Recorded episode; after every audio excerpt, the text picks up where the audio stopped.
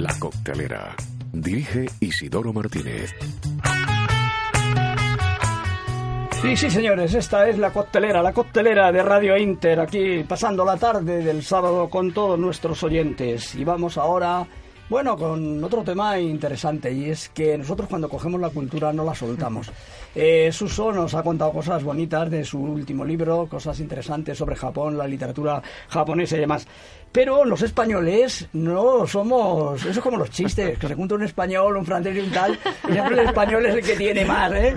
Pues ahora también vamos a ver que nosotros seguro que más.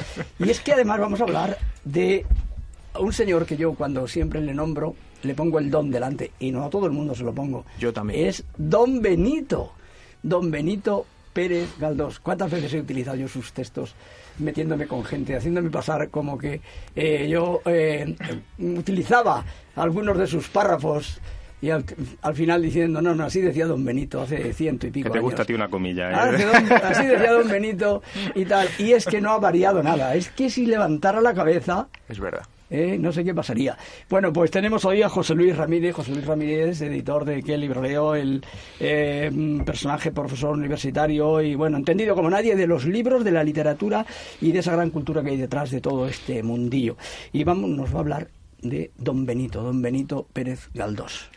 Yo coincido, eh, buenas tardes, y gracias Buenas por la introducción, Isidoro. Yo coincido contigo, yo también llamo, no sé por qué me sale el, el don delante de, aunque a pesar que es un pueblo, una ciudad de, de Extremadura, pero a mí también me sale el, el don cuando hablo de Galdós. Pero antes tengo que hacer un paréntesis, como sabéis que siempre em, tomo de pie lo, lo que habéis comentado antes, bueno, una cosa que no ha contado Suso, que me parece muy interesante, es que fue ilustrador de uno de los libros más largos de la historia. Eh, el libro lleva por título Nanso Satomi Hackenden y se compone nada menos que de di- 106 volúmenes. Lo estuvo escribiendo este hombre durante toda su vida hasta que se quedó ciego. Y Hokusai ilustró aquel libro en aquella época, por eso quizá también la influencia del manga.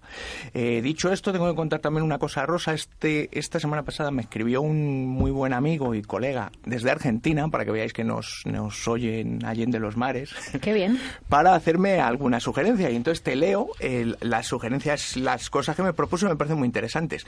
Lo primero que me decía es que cuando empezamos a hablar de nuestros autores favoritos, los tuyos, Rosa, y los míos, que sabes que nos ha quedado pendiente uno, que retomaremos en próximos programas, me comenta que se hizo mucho más dinámico y que daban ganas de tomar nota. Así que te lanzo un reto ya definitivo para todos los programas y es que cada uno de nosotros, tú y yo, si queréis apuntaros los demás, traigamos un libro, con dos, un libro elegido con dos líneas por lo que creemos que merece la pena eh, leerlo. Y luego también me dijo que teníamos que viralizar un poco, estoy de acuerdo, eh, fomentar un poco la participación de nuestros oyentes porque seguro que nos sale algo muy chulo. Así que os pongo, sobre todo a los jóvenes que tenéis el cerebro mucho más fresco, a pensar a ver si se nos ocurre algo para viralizar esto a través de redes sociales y demás. Como saben los oyentes, tenemos redes sociales y pueden interactuar con nosotros. O sea que esperamos sus recomendaciones, sus comentarios, sugerencias. Pues etcétera. me parece estupendo. Una buena sugerencia. Esta sugerencia. Bueno, además ahora que tenemos Venido nuestra, de queri- Argentina. nuestra querida Patricia, que seguro que ella se maneja como nadie en estas redes, nos echará una mano, seguro. Sí, sí, Seguro que sí, seguro que sí. Entonces no voy a ser hoy malo, no le voy a hacer el examen, ¿verdad, José? Que, que hicimos a Laura el examen de lectura. No me acordaba de eso. Pero el próximo día prometo hacerle un examen para, para que demuestre a ver cuánto, lee, cuánto leen los jóvenes, de eso que decimos que no. Y ya, dicho, hecho este paréntesis, sí entro en, en, don Benito Pérez Galdós.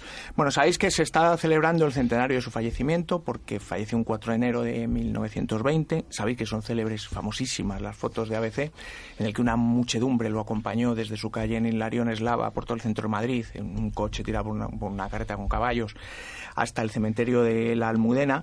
Y bueno, Galdós, eh, por, por empezar por algún sitio, Ga- Galdós aparece después del romanticismo y entonces él generaliza una nueva corriente literaria que es el realismo. ¿Vale? Y junto a Leopoldo Galas Clarín y Emilia Pardo Bazán, pues es el trío fundamental de la literatura española realista. Eh, para hacerse una idea visual de la época, pues tenemos un las pinturas de, de pintores muy famosos españoles, Madrazo, Fortuny, Rosales y por supuesto Sorolla, que es un, yo creo que plasma como nadie cómo se vivía en aquella época. Para conocer o para, para saber por qué escribe Galdós, por cierto que no he dicho que es considerado aquí y fuera el segundo mejor novelista en la historia de España por detrás solo de Cervantes. O sea, tiene un Oh. nivel brutal. Sí. Sí, sí. Cada uno de sus y después de Lope de Vega también hay quien dice que el más famoso. Y eh, O posiblemente. sea, más como el más eh, que mm, más sonaba o el que más guerra daba, Sí, el sí, más sí. inquieto. Era muy guerrero, ¿no? Sí. era, era como tú, Isidoro, muy inquieto, muy guerrero. bueno, como digo, para conocer un poco mejor su obra o por qué esta corriente del realismo y demás, pues es necesario contar muy brevemente un poco el, el convulso siglo XIX español, que es un siglo que os recuerdo que comienza con la ocupación francesa y la guerra en 1808 para echar a los franceses y que acaba con la pérdida de Cuba en una gue- miniguerra, miniguerra por el tiempo, digo, contra Estados Unidos. Y, y además sabéis que vendi- vendimos Filipinas y no sé qué otro, qué, qué otro- qué otra posesión que era lo único que nos quedaba, se lo vendimos por 20 millones de dólares a Estados Unidos. Vale, pues para entender esto, eh, bueno, yo me acuerdo cuando estábamos en el colegio, Isidoro se acordará, que, que el siglo XIX español, y vosotros os acordaréis que habéis estudiado hace, hace menos que yo, que es imposible de conocerlos. Hay revueltas complejísimas todo el tiempo, cambios de gobierno, los peores reyes que hemos tenido históricamente, Fernando VII y demás. Bueno, em, em, bueno, no he dicho que lo- lo no, me he acordado que además de Filipinas también vendimos Puerto Rico a los estadounidenses. Vale, algunas anécdotas sobre Galdós que algunas conoceréis y otras no tanto. Bueno, era hijo de un militar y entonces su educación era muy recta. Él era liberal y se, echó, se creó muchos enemigos en su época y dicen que esos enemigos ayudaron a que no consiguiera el premio Nobel que mucha gente decía que, que lo merecía. Su padre había combatido contra Napoleón y él por eso empezó su serie de episodios nacionales, que sabéis que el primero es, es Trafalgar. Otra curiosidad que a mí me parece súper original, lo nombró Mateo Sagasta como ministro por Puerto Rico. O sea, una, un diputado, fue- perdón, fue por Puerto Rico. fue Fue diputa- diputado, diputado. por Puerto Rico. Fíjate Sí, que ahora nos sí. suena raro cuando, por Sí. ejemplo, dicen, no, este hombre que no ha pisado Murcia es diputado por Murcia. Pues Galdós fue diputado por Puerto Rico. está, todo escrito. O sea que eso ya, ya pasaba. Mantuvo una, una relación súper tormentosa con Emilia Pardo Bazán, Oh. que dicen que era la gallegara de Armas Tomar. Y, Bueno, en realidad se le reconocen dos mujeres, la- su primera mujer y, y la Emilio Pardo. Exacto, la Emilia Pardo. Nunca se casó, como Sí, curiosidad, para los jóvenes también lo Sí, digo. la sí. primera. Lor- Lorenza, creo que se llamaba. No recuerdo el nombre, pero, Lorenza, pero Lorenza Coviano. quedaba por lo visto en Madrid, en, en las tapias, detrás de las tapias de una iglesia, la iglesia de las Maravillas, para eh, flirtear con, con doña Emilia. Eh.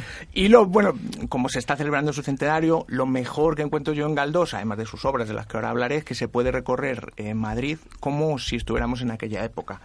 Pues él habla en sus novelas del café comercial, del Ardi, de la cava de San Miguel, que es la casa de Mm. Fortunata, de la iglesia de las Maravillas. Cuentan de él que dice que su, eh, su universidad en realidad fueron los hoteles, los, mm, Exacto. bueno, La los calle, cafés, los- La la calle, calle, los la cafés y la calle. calle. Y, y los tranvías. Eso es, era, él era un sí. observador innato Sí, de la sí, realidad. O sea, lo miraba todo con, lo- con los ojos de, de escritor. Y por último, pa- como anécdotas, para que veáis lo convulso que fue ese siglo, él tuvo que escribir, porque sabéis que también era periodista, él tuvo que narrar el asesinato de tres presidentes españoles, eh, que son Prin, Cánovas del Castillo y Canalejas. O sea, casi nada el, siglo XIX español. y como anécdota estuvo a punto de presenciar el cuarto porque Eduardo Dato fue asesinado solo un año después. O sea, que casi le pillan cuatro asesinatos de presidentes, que es una cosa insólita en la historia, no solo en, en la historia española. Vamos ya con sus obras más destacadas. Y entonces ya aquí se os dejo la palabra. ¿Qué habéis leído de Galdós? Jóvenes, Patricia. De momento nada. Uy, uy, uy, uy. Pues yo leí en el instituto, pero ya ni me acuerdo. Uy, uy, uy. O sea, yo ya Fortuna de tengo una edad. ¿Lo habréis leído? ¿Habéis leído nada? Fortuna no de acuerdo. Jacinta, sí. Episodios nacionales tampoco. Doña Perfecta. Sí. Ah, No sé Doña Perfecta sí hicieron. Misericordia. Misericordia, se pone, se Sí, pone sí. pues que Bueno, hace y, mucho en el y- y hay uno de, uno de, de- una de sus obras de teatro que no que no fue no, donde más se, se distinguió el abuelo García la llevó a Mm. Efectivamente. cine y fue posiblemente siendo una de las obras menores, de Menores, eh, pues, exacto. sea de las más conocidas debido claro a la gran pantalla todo lo que no pase por la gran pantalla pues no Y como curiosidad, Es- creo que Valle Inclán le puso el nombre del garbancero. el garbancero sí Bueno, era, el, gar- era garbancero, feminista, anticlerical, sus enemigos. Porque sabéis que la ge- a, a Galdós lo sustituye la generación del 98 y como toda nueva generación pues está en contra de lo establecido. Y entonces muchos personajes o escritores famosísimos luego de la generación de, del 98 estaban en contra de él, Sí. querían romper con Pero es que esta tú fíjate cuando decía que Valle Inclán dijera de las obras de este hombre que, que olían mucho a, Ah, sí. a cocido. Pues- Es- Es era el cierto, realismo es tan, cierto, tan grande cierto, que se es cierto. respiraba en las Es que él eh, escribía en la manera sobre- de escribir. claro. Yo tengo, yo reconozco que es imposible y de vez en cuando ojeo y leo trozos de, de los episodios nacionales. Es que hay que ver con qué realidad, con qué Sí. parece que lo estás viendo en una fotografía, cómo escribe y cómo un hombre pudo hacer una obra tan prolífica, cómo tanta abundancia. ¿eh? Bueno, sabes que los episodios nacionales son cinco series, la quinta no la pudo acabar ya por tiempo, pero cada una de las series son 10 novelas. En total me parece son 46 Hay, dos- novelas solo en hay quien episodios dice 46 y hay nacionales. quien dice 48. O 40. Sí, pero bueno, Bueno, eh, en cualquier depende, caso, depende, es sí, una sí. burrada. Bueno, empezaron, empezó con Trafalgar, que es una novela muy bonita, que el otro día hablábamos de ella, porque le recomiendo a todo el que, que el que quiere saber un poco más de, de historia o del comienzo del, del siglo XIX, y termina en 1912, me parece que es con una novela sobre Cánovas del Castillo. Todo era novelado, aunque era un realismo brutal. Todo lo que decía en 1912, que eran ya sus, eh, sus ideas y sus escritos más eh, políticos, en realidad, si lo trasladas, Es brutal. es, es que es, que.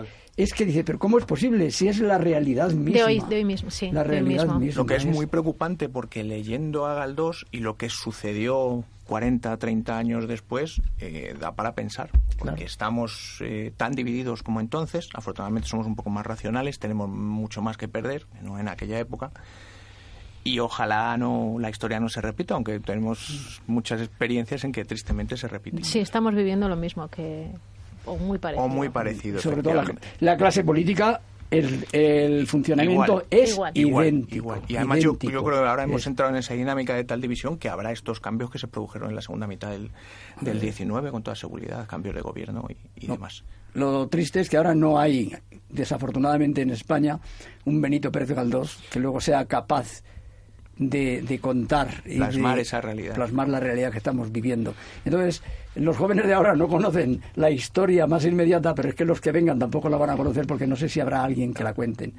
Porque es, ahora está es todo... posible que no. O está- a lo mejor no de forma tan imparcial como si la Claro, contaba. no, seguro que tan realista. imparcial no, porque está todo tan manipulado, Efectivamente. está todo tan controlado que es imposible. Es- Por lanzar ya un, un- un último dato de esperanzador, por entrar en sus libros, pues para los, los jóvenes que me acompañan en, en la mesa, pues sus novelas imprescindibles son Fortuna Tegra y Jacinta, que es un triángulo amoroso con un desenlace complicado. eh, que sabéis que fuera de, de nuestras fronteras se, se- se dice que está a la altura de Madame Bovary o de Guerra y Paz, o sea, para que veáis que es una novela brutal. Y bueno, las que hemos comentado antes, Doña Perfecta, Misericordia, y a mí una que particularmente me gusta mucho porque la leí en el cole y la he releído después y me ha encantado, que es Miau que es un, un relato de la corrupción política y el enchufasmo, el enchufismo del Madrid de la época. Y eso sí que hemos cambiado, ca- cambiado poco. Nada. Lo único que hemos cambiado es que efectivamente probablemente las casas huelan menos a cocido, que es una pena, y más a hamburguesa. Pero... Cierto. Qué bueno, sí, es verdad. Sí. Y nada, este era nuestro. He, he querido hacer eh, con vosotros el, el modesto homenaje al- a un autor que es imprescindible, además de irrepetible, y que ojalá eh, os animéis a, a leerlo o releerlo, porque de verdad que merece mucho la pena. Bueno, yo estoy de acuerdo. A mí es uno de mis autores eh, preferidos. Yo cuando un día en casa me presenté con los episodios nacionales, no salí de casa porque de milagro. ¿no? Eh, los he conseguido mantener en un hueco detrás de un televisor grande y allí están, que no se ven, pero yo sé que están allí. De vez en cuando, pues hay que recurrir a ellos. Y en alguna ocasión, como he dicho antes, he recurrido y he disfrutado de verdad. Cuando después eh, he terminado diciendo. Pues don Benito, tengo que decirle que no se equivocaba usted.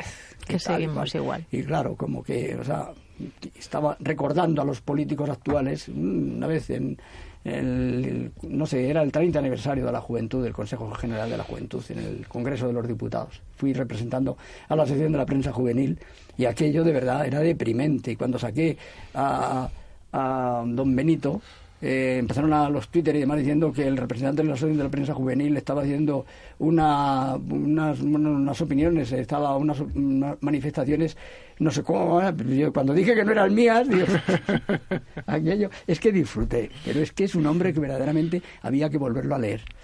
Así que pues gracias por, habernos, si no lo habéis eh, leído. por habernos traído una cosa tan interesante. Por eso, nosotros más. Cuando nos juntamos eso, un español, tal los españoles más. Sí, lo triste es, y ya por terminar, es que yo creo que no que en su época, que acabó casi en la pobreza o al borde de la pobreza, es que es cierto que aquí no valoramos mucho lo que tenemos. Dentro. Claro. Deberíamos. Tristemente. Deberíamos. Sí. Bueno, José Luis, pues para despedir tu sección tenemos hoy una canción de Andrés Suárez, Apenas te conozco.